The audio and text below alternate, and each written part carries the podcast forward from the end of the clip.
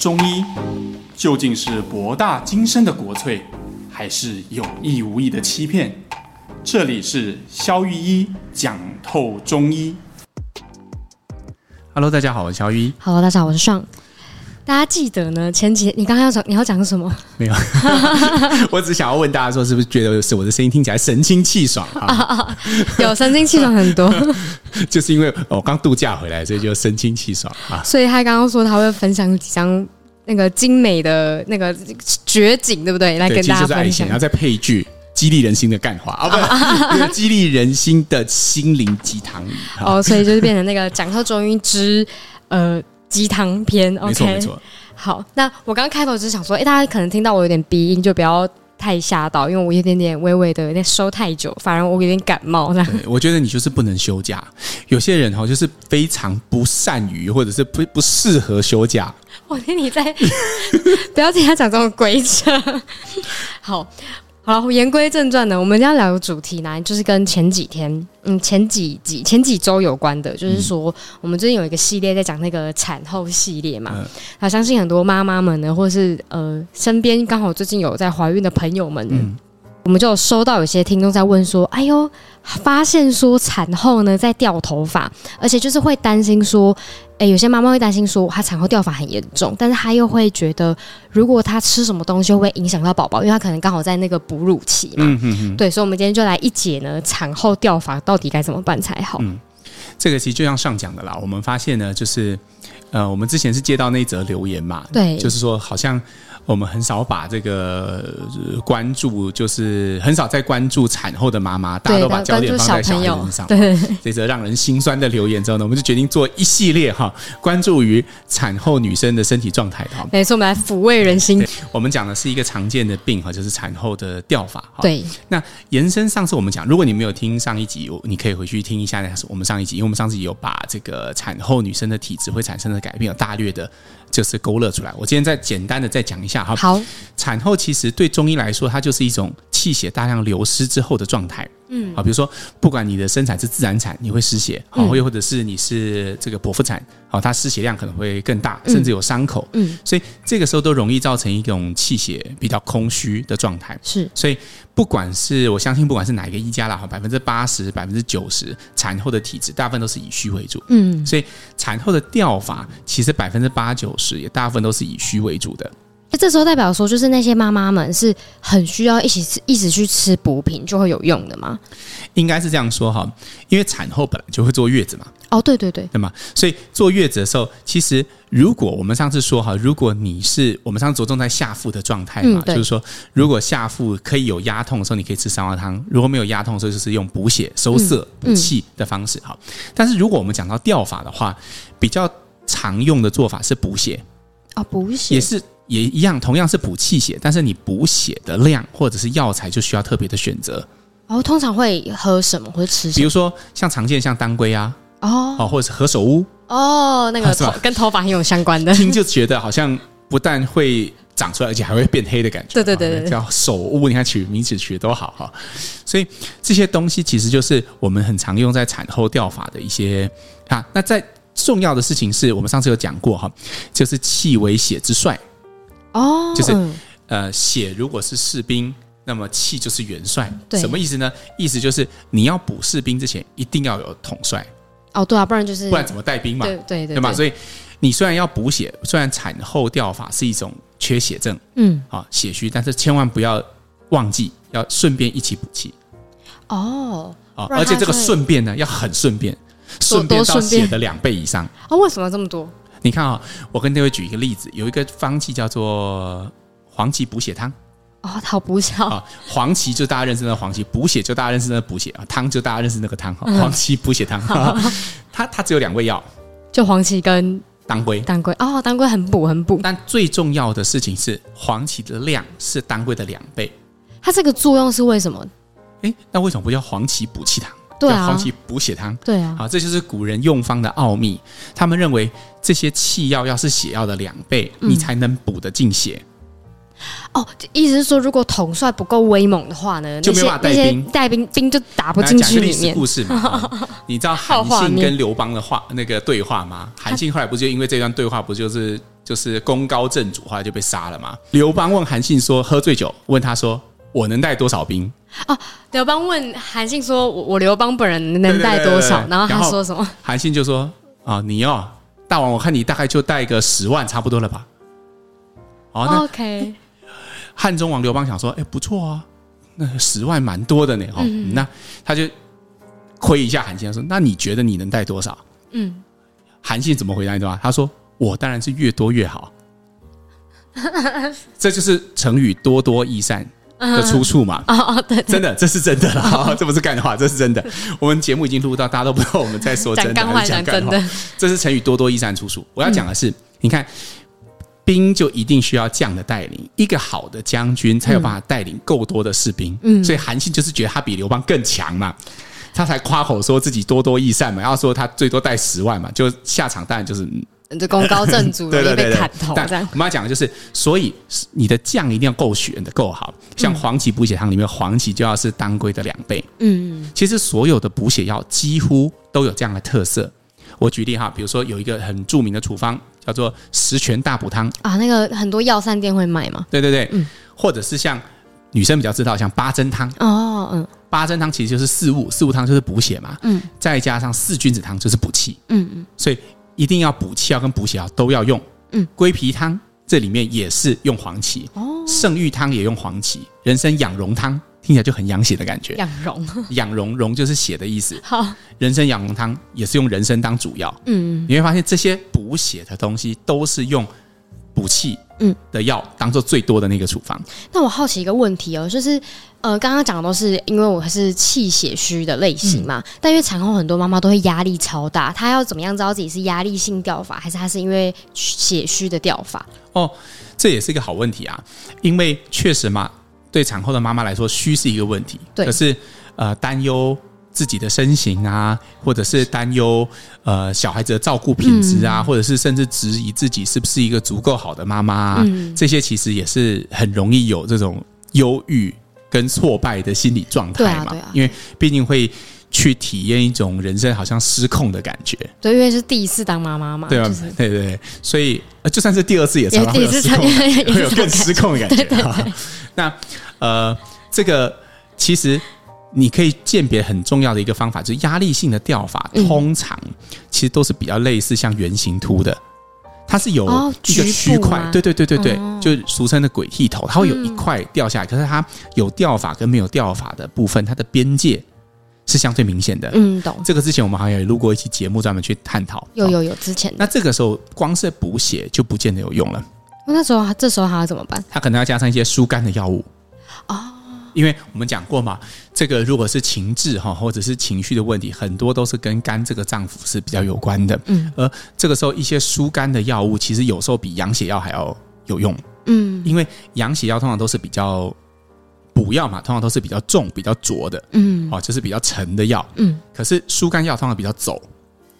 比较会流动，流动哦，流动。那这时候呢，流动的药要多，情绪才会好啊，不然就会有一种郁滞不通的感觉。所以这种他们两个之间可以并用嘛？比如说，我觉得我压力大，但他又很血很血气血虚。我们讲过一个名方嘛，叫做加味逍遥散，就是这个。哎，你看民间甚至把加味逍遥散做成加味姑嫂丸哦，它其实是同一个处方，随时可以吃。不姑嫂丸吧，就是姑姑跟嫂嫂，就看起来就是 就是。很很贴切的哈，很贴切大家的需要哈。嗯，没错。那这种其实为什么 就是预测了这些人会容易有这样的体质状态？比如说，姑嫂玩真的很小姑在那边讲些什么啦？赶快推一颗。对对对，你就觉得哎，心情很郁闷哈。出去婆婆又讲了一句什么啦？哈，这这有时候你就会觉得很郁闷啊。这个时候你需要可能就不只是补血，要在补血的处方里面加上一些疏肝的药材哦。好像加味逍遥散就是最好的处方，它就是以。养血补气再加疏肝哦，因为我们刚刚讲过嘛，养血就一定要补气，对，好，但是如果你有姑嫂的问题，就 就需要姑嫂问题，有类似像姑嫂丸的情绪上的问题，就要姑嫂，就要再加上 疏肝药，对对对。那像是如果有些，因为很多妈妈现在都是会坐月子嘛，然后都吃的无敌超级无敌补的，那会有人就是补到，因为因为确实有一些妈妈也有反映说，就是。她觉得她自己吃很补，但她还是掉头发，那她怎么了？就她很补了，她什么都吃了，这样。OK，如果是这样，你该补的补了，然后你也没有姑嫂问题，没有姑嫂问题，感觉很难呢。好，然后你还是一直掉发，而且你感觉你越吃那些补药就越掉发。哎，对啊，这怎么回事啊？那个你就要小心，你可能是补过头了。好，那这种就是偏热症。好，热症确实也会掉发。嗯，好，当然在产后其实是比较少见啦。但是如果在一般，比如说呃，常常熬夜开始掉发的那种，其实很多都是热症的掉发。哦，好，那女生要注意，如果你本身在怀孕前你就有子宫肌瘤、子宫腺肌症，或者是血块，或者是月经很痛。好，血量很大，嗯，这一类的问题的女生哈，就代表你本来就有血热的体质，嗯，那这个时候产后很容易变成血热会爆发哦，所以如果你的掉发是跟伴随着比如头皮的皮肤炎，嗯，啊，比如说会红啦，或者脸上的皮肤炎、身上的皮肤炎，嗯，你很有可能是少数不能补的体质哦。这时候，请你谢绝一切的好意哈，什么鸡汤啊、麻油鸡啊、月子餐啊，什么各种酒加酒、没加酒都不要哈。对哦，不然可能会越来越严重。这样没错没错。那这个时候呢，其实还有一个呃表征吧，嗯，女生也可以看一下自己的乳汁，哦，它会有什么样的特别？比如说，如果你是虚症的人，通常乳汁是比较不够的，嗯，所以当你吃这些补气血药，你的乳汁和你的头发会同时长回来。哦，但这时候就是很多妈妈就是会担心说，她现在在哺乳嘛，嗯，然后如果她吃中药，会不会影响到小孩子？就是小孩会不会也一起吃了，然后一起吃药？但最好的方式是找合格中医师帮你做处方啦，嗯，这样就比较没有疑虑嘛。嗯，但是如果你自己一定要吃一些东西，我刚刚推荐的这些，比如说像八珍汤啊、十全大补汤，都是不会有问题的。哦，都是安全的。对，这些都是一些很常见、很平和的药材。嗯，我刚讲过了，甚至你是气血虚的人，你吃了，同时你的乳汁和头发都会增加。哦，好，反而是有注意。对，没有错。但是如果你发现你吃了，哎，乳汁反而塞住。哦，然后头发也没有长回来，这时候你就要注意，就是我刚我们刚刚讲的，有可能是热。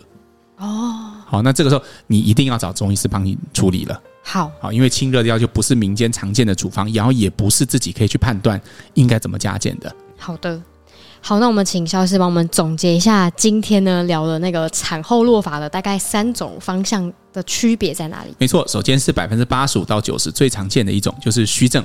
啊，这延续我们上次的主题，产后百分之八九十都是以虚为主。嗯，那唯一要注意就是你在补血的同时，要看看有没有加上补气药。哦，好，对，对吧？我们讲当归补血汤用黄芪做主方，哈，那个圣玉汤也是用黄芪做主方，哈，人参养龙汤用人参做主方，就是一定要选那种有补气药的补血才补得进去。嗯，有有攻也有守，哈，有守也有走，哈，跟 打仗一样。对对对，好，那第二就是。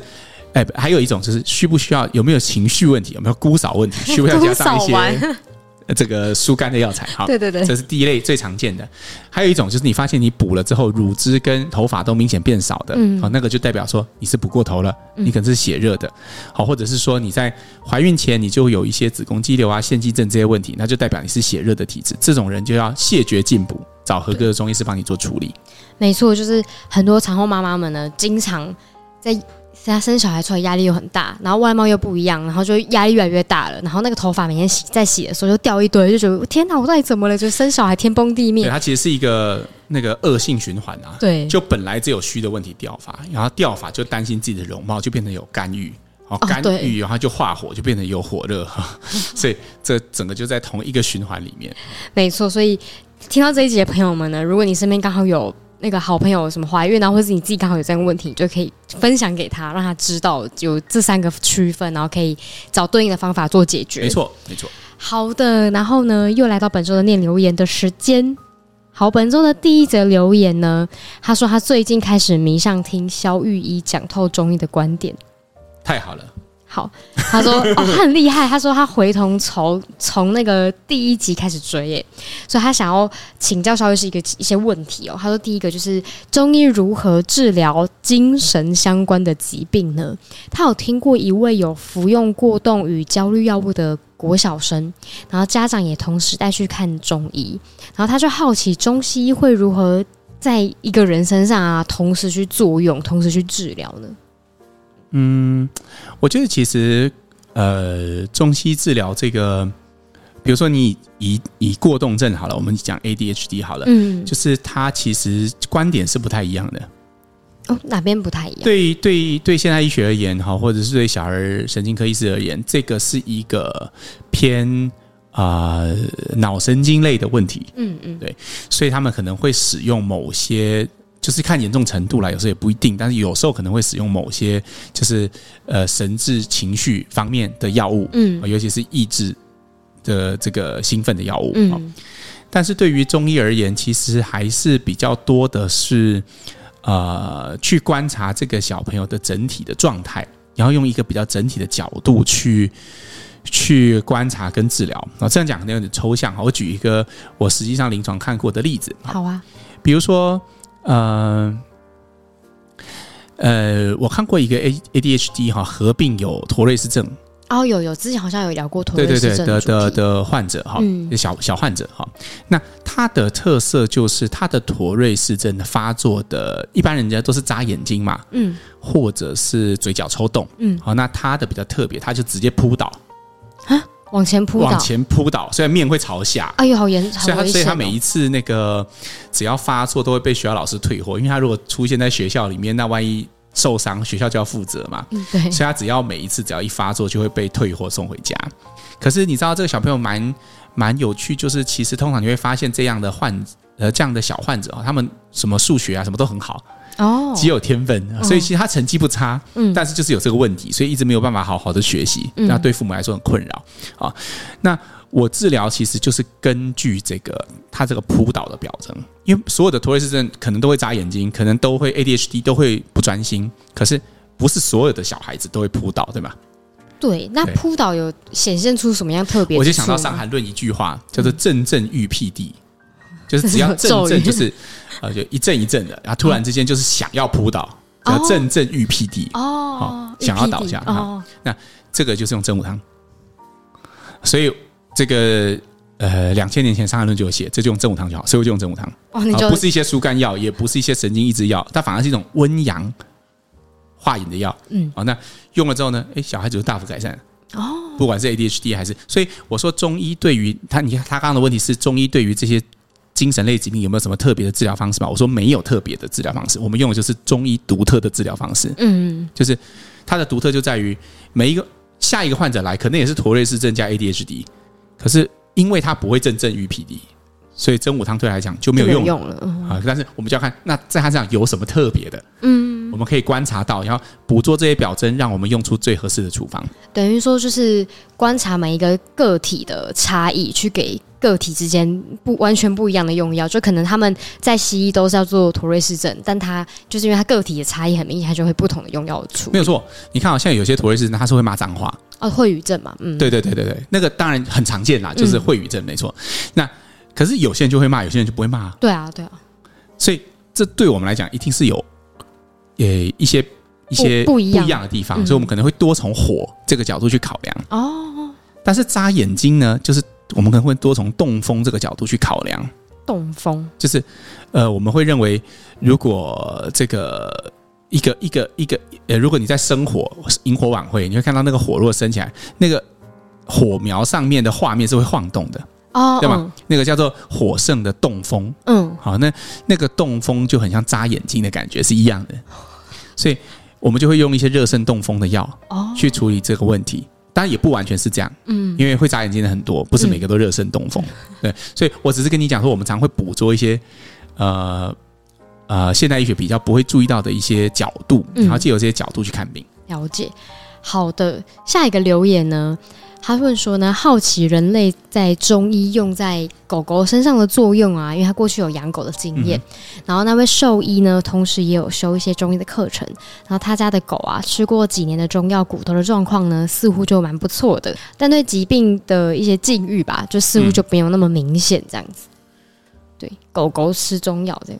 其实哈，你要坦白说，我对中兽医界并不理解啦，嗯，就是也不熟悉。但是因为我之前有分享过嘛，我在工作坊里面有一位兽医师曾经来学过，对。那根据他跟我的分享呢，他是说，呃，目前就是呃兽医师所使用的中药和针灸处方还停留在相对比较原始的状态，哦，也就是说，呃，他们比较多的是，哎，比如说如果拉肚子的话，我可能可以也可以给狗吃一些藿香正气散哦，啊，那或者是他如果筋骨不好，就像这位听众提到的，也许我们给他吃一点六味地黄丸，嗯，啊，但是比较是疾病单一的对应，是作为一种西医治疗的一种辅助医疗，嗯，对吧？比如说啊，他拉肚子，如果吃呃止泻药效果不好，那就改吃藿香正气散看看。哦，但是其实真正的中医不是这样弄的，我们看人寿就不是这样看的、啊嗯，对啊，嗯、当然也有人这样看了、啊，但是我不是这样看的。就我们需要的是说，诶，他这个拉肚子，他背后到底是什么原因造成的？嗯，对吗？它到底是水没有办法代谢呢？用分销的方式，这个在我们演讲腹泻的章节，我们有特别去提过。嗯、那又或者它其实是呃是湿热型的腹泻，所以需要葛根芩连汤等等的。那这个我们就去做辩证。好，那可以跟。呃，这位听众做分享，就是说，呃，我我们也，呃，就是我知道有很多中兽医师，年轻的中兽医师也非常努力，他们也往这个方向在前进，就是可以填更填充，就是增加这两个不同学门的这个交流吧。嗯、我觉得，对、啊，这是一个蛮好的方向。了解，欢迎呢，有其他听众呢，如果关于这类的，也可以再多多询问上，也许我们有一天可以约那个。中兽医师来上节目，哦、我觉得也蛮好的，对啊。好啊，那本周的留言就到这边，好哟，拜拜，拜拜。